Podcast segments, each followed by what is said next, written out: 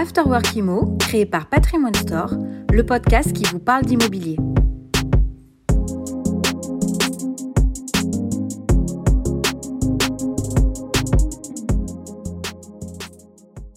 Hello Natacha. Bonjour Laura. Alors aujourd'hui, tu es avec nous pour enregistrer un nouveau podcast. Ça fait un an que tu travailles chez Patrimoine Store et avant tu travaillais dans l'immobilier mais à ton compte. C'est ça. Et du coup, pourquoi tu as finalement choisi de rejoindre Patrimoine Store? Dis-nous. J'avoue que c'est le concept qui m'a particulièrement séduit. Euh, je trouvais que le fait d'être totalement honnête concernant le montant des commissions incluses dans les prix de vente des biens qu'on propose à nos clients euh, m'est apparu comme un véritable bienfait. Ok, et du coup, euh, c'est quoi, en quoi est-ce vraiment différent des pratiques qu'on a l'habitude de connaître en immobilier? Je pense que pour bien comprendre, il est important de rappeler comment ça fonctionne l'immobilier d'investissement. Ouais, dis-nous.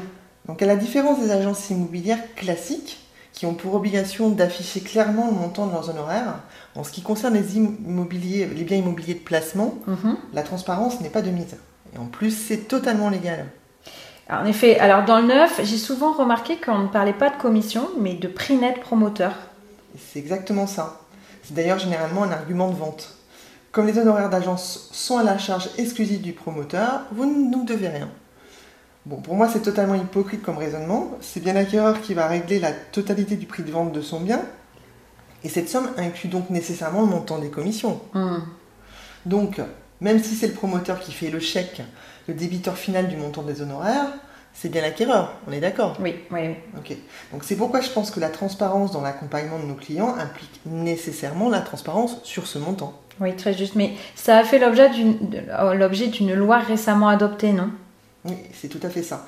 Euh, c'est l'amendement Montgolfier auquel tu fais référence, mais en réalité ça ne concerne que la loi Pinel. Donc il faut aussi remarquer que son entrée en vigueur a été très longue. Pour rappel, c'est dès la loi de finances de 2018 que l'idée d'un plafonnement des commissions dans l'immobilier a été évoquée. Alors dans l'immobilier défiscalisant. Hmm. Alors ce n'est que l'année dernière que c'est devenu la règle, soit deux ans après. C'est dire si le sujet est sensible. Et tu peux nous dire quelles sont les obligations en matière de commission Bien, désormais, euh, dès que l'on propose un bien en loi Pinel, le montant de la commission est nécessairement à 10% hors taxe du prix de revient du logement. Alors, prix de revient, pour faire simple, c'est euh, le montant du bien plus les frais de notaire et les divers frais de commercialisation. Donc, en outre, le client doit obligatoirement être informé du montant de ses commissions, qui doit ainsi figurer dans le contrat de réservation. Et pourquoi le législateur a mis en place ces mesures? À l'origine, euh, je crois que l'idée c'était de lutter contre l'inflation des prix dans les logements neufs, en évitant de faire supporter aux acquéreurs des montants jugés euh, non raisonnables. Euh, considérant que les acquéreurs de logements neufs achètent eux aussi pour leur résidence principale, ce plafonnement aura certainement des vertus pour eux. Mais pour moi, ce n'est qu'une avancée timide dans la transparence des honoraires. D'ailleurs, s'ils n'achètent pas en loi Pinel, les clients, est-ce qu'ils ont un moyen de connaître le montant des commissions de vente? Euh, en réalité, ils peuvent poser la question. Mais rien ne permet de leur- vraiment de leur en assurer euh, la, la connaissance absolue. Euh, il faut bien se rendre compte que l'amendement Montgolfier a véritablement dérangé la profession, qui a eu l'impression qu'on leur mettait des bâtons dans les roues. Euh, C'est assez ironique d'ailleurs à une époque où la transparence est plutôt de mise. C'est un argument notamment dans les publicités, on le voit, on le voit souvent. Et à mon sens, on- la vér- véritable question pour moi, c'est qu'offre-t-on aux clients en échange de cette commission? Et euh, surtout, est-ce qu'ils sont prêts à payer pour ce service Euh, Alors, la réussite du concept de Patrimoine Store euh, tend à prouver que la réponse est oui. Oui, c'est vrai, mais alors est-ce que tu peux nous résumer rapidement le concept de Patrimoine Store? Alors, euh, nous refusons de faire supporter aux clients des honoraires de manière totalement arbitraire, sans qu'aucun service ne soit proposé en échange. Mhm.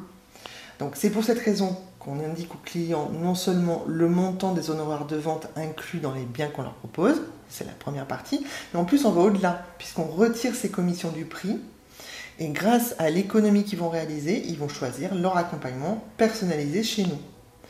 Alors, en, d'autres termes, on dissocie le produit du service, et ainsi on assure aux clients une parfaite neutralité dans notre approche et nos recommandations. D'accord. Et cette transparence, elle est accueillie comment auprès de vos clients et prospects quand vous faites euh, vos démarches euh, commerciales Alors, avant de passer du côté des clients, je vais me placer du côté de la concurrence qui euh, n'accueille pas très bien ce, ce concept. donc c'est plutôt bon signe, c'est Mhm. qu'ils dérangent. Euh, les promoteurs, eux, ils sont de plus en plus nombreux à nous faire confiance, donc euh, c'est plutôt ça un très bon signe aussi. Et alors si je me place du point de vue des clients, euh, ils sont très réceptifs. Et notamment, je me référais au, au taux de parrainage ou de recommandation, il est plutôt très bon, voire assez exceptionnel par rapport à ce que j'ai connu moi jusqu'alors dans mon, dans mon travail. Donc euh, je pense qu'ils sont satisfaits. Ok, bon, bah ça c'est une bonne nouvelle. Bah écoute, merci beaucoup Natacha pour ton temps. On se dit à la semaine prochaine pour aborder un nouveau sujet IMO. Et si vous souhaitez nous soumettre des sujets, écrivez-nous soit sur les réseaux sociaux, soit sur l'adresse mail contact@patrimonestore.com. À plus. Au revoir